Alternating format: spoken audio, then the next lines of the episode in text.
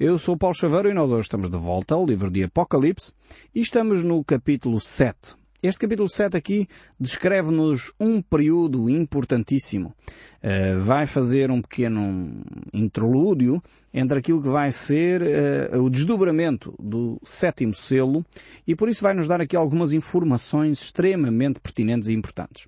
Nós encontramos aqui um número interessantíssimo que tem sido alvo de alguma especulação, alvo, enfim, de alguma atenção por parte de grupos religiosos e é pena que de facto esses grupos não tenham olhado para o texto bíblico convenientemente. Nós encontramos aqui o número de 144 mil. Estes 144 mil, aqui no texto bíblico, é um número uh, extremamente importante, mas ao mesmo tempo é um número muito claro, não deixa margem para dúvidas quem são estes 144 mil? Alguns grupos religiosos têm pegado neste número, enfim, e especulado muito acerca do que é que significa este número 144 mil, mas na realidade o livro de Apocalipse é muito claro sobre esta matéria. Diz assim o verso 5, e depois vocês podem acompanhar-me na Bíblia e depois se tiverem ainda dúvidas, uh, podem me escrever ou podem telefonar para tentarmos tirar dúvidas, mas eu creio sinceramente que ficarão extremamente elucidados com aquilo que a Bíblia diz. Está a falar dos 144 mil e então vai identificar de onde é que provém estes 144 mil. Está a falar que são das tribos de Israel e diz assim o verso 5, capítulo 7 do livro de Apocalipse. Da tribo de Judá foram selados 12 mil. Da tribo de Ruben, 12 mil. Da tribo de Gad, 12 mil. Da tribo de Asser, 12 mil. Da tribo de Naftali, 12 mil. Da tribo de Manassés, 12 mil. Da tribo de Simeão, 12 mil. Da tribo de Levi, 12 mil. Da tribo de Isacar, 12 mil. Da tribo de Zebulon, 12 mil. Da tribo de José, 12 mil. E da tribo de Benjamim foram selados 12 mil. Não sei se você ficou com dúvidas, mas é só fazer as contas. E vamos chegar ao número de 144 mil. Aliás, o verso 4 deste capítulo 7 diz-nos exatamente isso. Mas aqui, para que não restem dúvidas, quem são os 144 mil, o nosso Deus teve o cuidado de desdobrar este número. Dizer, são 12 mil de cada tribo de Israel. Agora, é, é interessante uh, nós olharmos para este número e dar aqui algumas considerações sobre este desdobramento que nós encontramos aqui uh, no livro de Apocalipse. A primeira coisa que nós temos que ter cuidado é de não espiritualizar uma coisa que é clara e objetiva. Ou seja, não dizer que este número de 144 mil fala aí de um grupo de elites altamente especializado uh, e que não sabemos muito bem quem são, a Bíblia diz quem são, a Bíblia mostra que são da tribo de Israel, o texto bíblico no Velho Testamento, quer no Novo Testamento, é muito claro que Deus vai suscitar neste período de tempo a nação de Israel eh, e de facto Israel vai passar a ter um papel eh, preponderante na história da humanidade neste período em que a Igreja já não está. Portanto, temos que ter sempre todos estes dados eh, que nós já conhecemos, nós já temos presentes em mente, porque nós já temos falado deles N vezes, mas temos que ter estes dados sempre presentes quando fazemos a interpretação do texto bíblico. Eh, como a Igreja foi retirada do mundo, portanto foi arrebatada para os céus, eh, e nós já vimos isso a partir do verso, eh, do capítulo 4, do verso 1, já verificamos isso, a Igreja deixa de ser tratada aqui no plano terreno, passa a ser tratada no, no plano celestial, e a partir daí, Deus levanta outra vez a nação de Israel como testemunha, como que restaurando o ministério que Israel tinha no passado. Eh, daí a importância que nós bem verificamos hoje eh, de ter-se eh, atribuído de novo em 1948 o terreno ou território a Israel, o ressuscitar o Estado de Israel. De alguma forma estes processos ainda não é o cumprimento da promessa, mas estamos num processo de caminhar para aí. E vamos verificar que quando ocorrer de facto o período eh, chamado da Grande Tribulação, chamado pelo Senhor Jesus Cristo da Grande Tribulação, aí Israel vai ter um papel preponderante. Mas é interessante ver que não é todo o Israel. Eh, hoje em dia, Israel tem cerca de 10 a 12 milhões de, de, portanto, de cidadãos Uh, e aqui estamos a ver uma, uma, curta minoria, 144 mil, e serão 12 uh, de cada, 12 mil de cada tribo, para poderem então ter este papel importante e influente de testemunhar uh, ao mundo das grandezas de Deus. Uh, é interessante ver aqui alguns aspectos então uh, de como é que estão construído este raciocínio aqui das doze tribos. Em primeiro lugar, não é de estranhar, e nós já vimos isso noutros programas, que mesmo no Velho Testamento Deus já tinha prometido estas questões. E isso já vimos aqui, portanto, Deus já tinha prometido à nação de Israel que o iria restaurar, o iria estabelecer como, de novo, um testemunho importante para a humanidade. Um outro aspecto importantíssimo que nós encontramos logo aqui, se estivermos um pouquinho atento, atentos a esta descrição das tribos de Israel, não sei se você reparou, mas uh, voltando para aí, para a sua Bíblia, o capítulo 7, verso 5, eh, começa por nos descrever as tribos de Israel, começando por Judá. Eu não sei se você estranha, mas Judá não era o filho mais velho. E habitualmente, se nós olharmos uh, para a descrição das tribos de Israel, sempre começava por Ruben. Ruben era o filho primogênito. Mas por causa uh, do pecado de Ruben, então ele perdeu este privilégio. Perdeu o privilégio de ser o filho primogênito, entre aspas. Ele continuava a ser o filho mais velho, mas uh, associado ao ser o filho mais velho havia alguns privilégios. Uh, e no caso aqui, Ruben perde esses privilégios para Judá. Uh, e a razão é simples, é que Ruben foi uh, um filho que efetivamente uh, foi causa de grande mal uh, no meio de Israel. Uh, aqui as tribos de Israel são, não sei se você está familiarizado com este aspecto, mas são os filhos de Jacó. Portanto, Jacó teve 12 filhos e a cada filho foi atribuído um território. E esta, esta questão aqui de, de trocarmos, digamos assim, o filho mais velho pelo outro, por Judá, uh, é relevante. E isso está descrito no livro do Gênesis, capítulo 49, verso 4, onde vemos a imoralidade de Ruben e por isso ele perde ali a primazia, perde ali o direito da primogenitura. Uh, em consequência disso, Judá assume esse papel e é interessante ver que Jesus Cristo é o leão da tribo de Judá. E nós já vimos isso em programas anteriores, quando Jesus Cristo é, é de facto identificado uh, como o leão da tribo de Judá. Uh, então entendemos aqui que o pecado, afinal de contas, tem consequências. Infelizmente, às vezes a gente pensa, não, isto é, é, é privado, são pecados que eu não estou a influenciar ninguém, é a minha vida e eu é que decido. Não é bem assim. Nós encontramos aqui mais uma vez este aspecto e podemos tirar as lições desta, desta pequena questão aqui que se levanta, a perda da primazia de Ruben para Judá, foi efetivamente por causa da sua imoralidade, por causa do seu pecado. E quantas vezes nós pensamos, não, uh, o meu pecado de imoralidade não vai afetar mais ninguém, só sou eu é que assumo as minhas, as minhas atitudes, assumo de facto a minha sexualidade ou não, eu faço como bem entendo, eu posso ser infiel ou não ser infiel, eu posso ter uma vida uh, depravada em termos de relacionamentos sexuais sem ter compromissos com ninguém, eu posso ter de facto uma vida de homossexualidade, isso não é, isso não afeta ninguém, é uma vida minha e mais ninguém tem, uh, está ligado com este aspecto. Não é bem assim. Nós sempre influenciamos outras pessoas. A nossa vida, as nossas escolhas, o nosso pecado sempre influencia a vida de terceiros mesmo quando é algo muito uh, privado, mesmo quando é algo muito particular, mesmo isso afeta a vida de terceiros. Mais que não seja a vida dos nossos uh, amados mais próximos, os nossos familiares, os nossos filhos, os nossos irmãos, os nossos pais, os nossos primos, sempre são afetados pelas nossas atitudes, pelo nosso pecado. Essa ideia que hoje tem vindo a lume, hoje tem sido muito divulgada, não, a questão da homossexualidade não faz mal nenhum porque é uma questão individual, não faz mal a ninguém. Ou a questão da infidelidade não faz mal a ninguém. Não é bem assim. Nós sabemos que as nossas atitudes têm sempre consequências em terceiros. E sempre vamos afetar terceiros com as nossas atitudes. Seja estes aspectos, de, porque eu estou a falar destes aspectos porque Ruben foi uma atitude de imoralidade, mas sejam outros. Seja a questão da mentira, a questão dos maus pensamentos, a questão de, de guardar no nosso coração amargura. Quantas vezes nós pensamos, ah, se eu não perdoar aquela pessoa, eh, o problema é meu, porque afinal de contas eu é que, eu é que decido. É verdade, você é que decide mas eh, você vai criar amargura no seu íntimo, muitas vezes, e isto já está estudado hoje cientificamente, muitas dessas atitudes de amargura vão ter uh, reflexos em termos uh, de sintomas físicos, vão ter manifestações físicas. Uh, muitas vezes a amargura, o ressentimento vai degenerar em problemas gástricos, por exemplo, problemas no estômago. não sei se você fica assim quando fica muito nervoso, dá-lhe um nó no estômago. Isto muitas vezes quando ocorre sistematicamente provoca doenças reais, doenças físicas.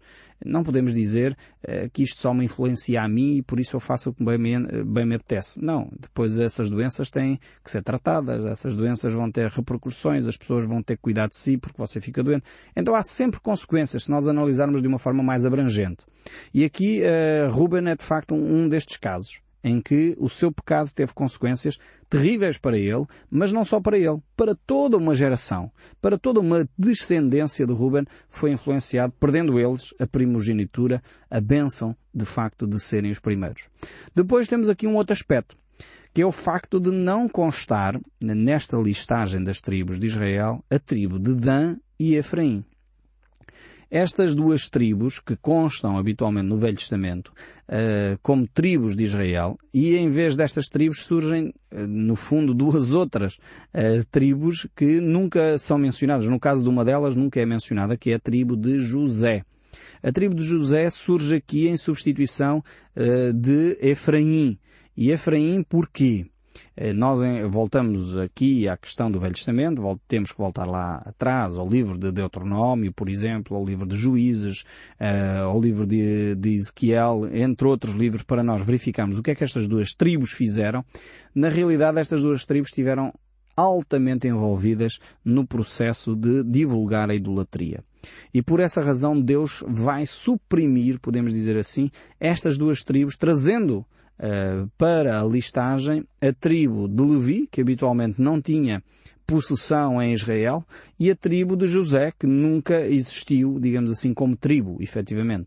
Uh, Efraim, a Bíblia uh, descreve-o como representante o representante do povo de Israel, e por exemplo em Oseias capítulo 4, verso 17, nós encontramos que Efraim está entregue aos ídolos, é deixá-lo, diz o texto bíblico lá em Oseias, e isto de facto nos mostra que Deus efetivamente deixou eh, a Efraim e por isso nós temos que tomar atenção à nossa idolatria, àquilo que nós fazemos, que colocamos no lugar de Deus, eh, porque realmente vai ter consequências. E Efraim é um dos casos bastante eh, enfáticos desta, desta atitude. A, idolatria trouxe consequências de facto para a tribo de Efraim e ainda que Efraim aqui neste texto de Oseias representa a nação de Israel.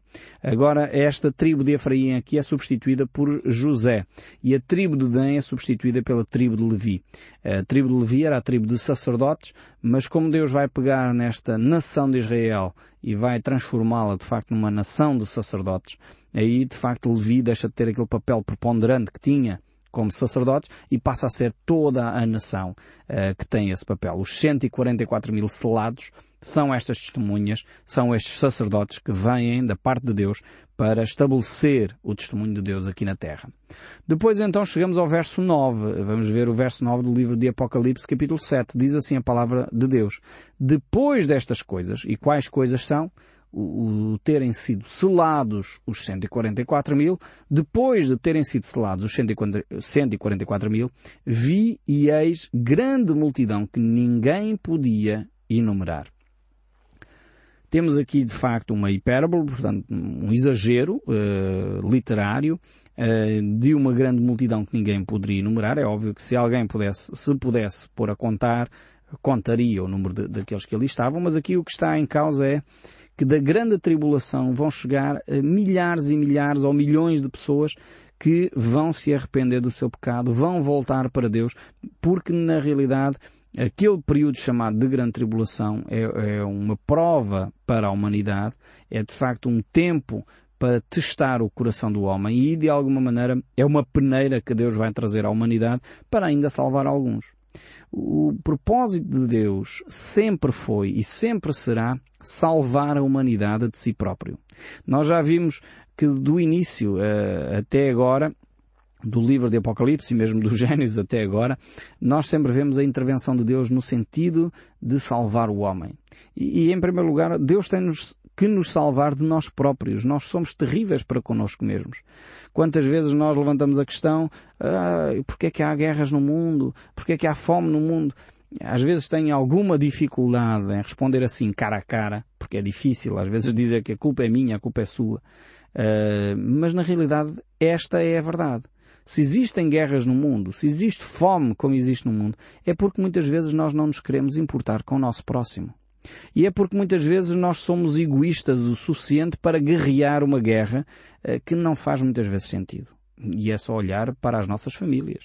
Nem precisamos pensar nas guerras mundiais. Quantas vezes lá em casa as discussões uh, tomam um calor despropositado porque as pessoas ficam em posições irredutíveis e não querem dar o braço a torcer. Isto numa linguagem assim muito popular. Não queremos ceder nas nossas posições e o, e o calor da discussão vai tomando proporções cada vez uh, mais violentas. Uh, e, e, infelizmente sabemos no nosso país uh, o, a violência doméstica, o flagelo que é na nossa nação. Isso deveria terminar. E como é que isso termina? Quando de facto as pessoas passam a ter um coração mais humilde eh, e não se permitem deixar espaço a essa, a essa violência no nosso interior. As guerras no mundo só são uma, uma extrapolação daquilo que no fundo está no coração do homem. E assistimos, no fundo, a guerras entre países e nações por uma questão egoísta, porque uma nação quer ter o que a outra tem, porque uma quer retirar os direitos que a outra tem, porque uma quer se suplantar e sobrepor à outra. Coisas deste género que não fazem sentido porque não respeitam o próximo, porque não, uh, não tomam em consideração as necessidades e os direitos dos outros e por isso se desencadeia guerras. As guerras são desencadeadas por causa do coração do homem. E nós verificamos efetivamente que neste período aqui de grande tribulação, uh, vamos ver que há muitas pessoas que vão entender o coração do homem e se vão aproximar de Deus. E por isso o apóstolo aqui diz que viu então uma grande multidão que ninguém poderia enumerar, de todas as nações, de todas as tribos, de todos os povos, de todas as línguas, em pé diante do trono, diante do cordeiro, vestidos de vestiduras brancas, com palmas na mão. Aqui temos que uma imagem muito semelhante àquela que nós encontramos descrita nos Evangelhos, eh, da chamada entrada triunfal de Jesus Cristo. Só que aqui é um cenário uh, celestial.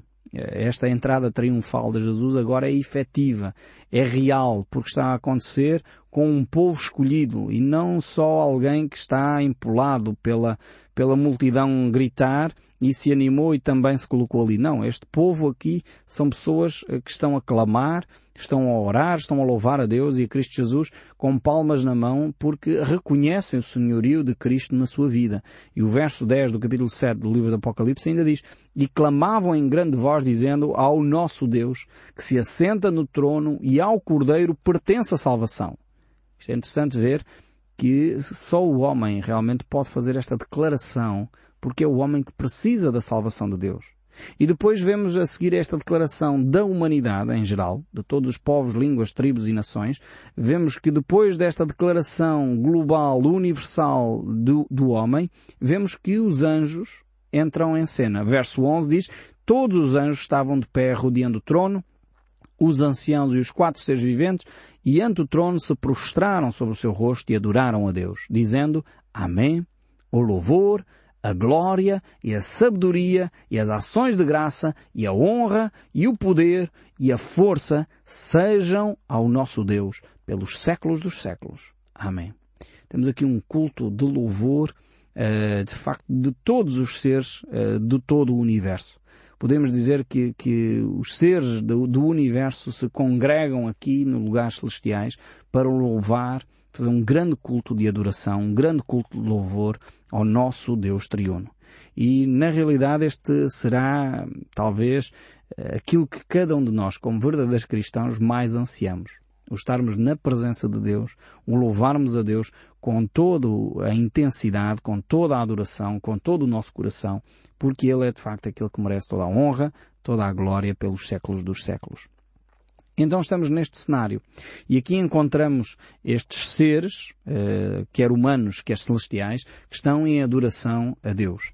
E vemos aqui que não há diferença, nem diferença étnica, nem diferença racial, nem diferença religiosa. Aqui é a sinceridade do coração que está em pauta, é a atitude de humildade que está em pauta e vamos verificar que as diferenças, que muitas vezes nós valorizamos muito aqui na Terra, essas diferenças que a minha igreja faz assim, a outra igreja faz assim, desaparecem completamente. Diante da presença de Deus, as diferenças são uh, postas de lado. E como seria importante hoje em dia começarmos já a trabalhar este aspecto. Não é anular as diferenças. Eu sinceramente creio que as diferenças são saudáveis. Mas é respeitar essas diferenças e podermos abdicar delas muitas vezes para trabalharmos em conjunto no louvor a Deus. Como seria importante que as igrejas se pudessem juntar num grande culto de adoração ao Deus único, vivo e verdadeiro, ao Cordeiro que deu o sangue por nós, a Jesus Cristo que se entregou e morreu em nosso lugar para nos dar vida e vida eterna.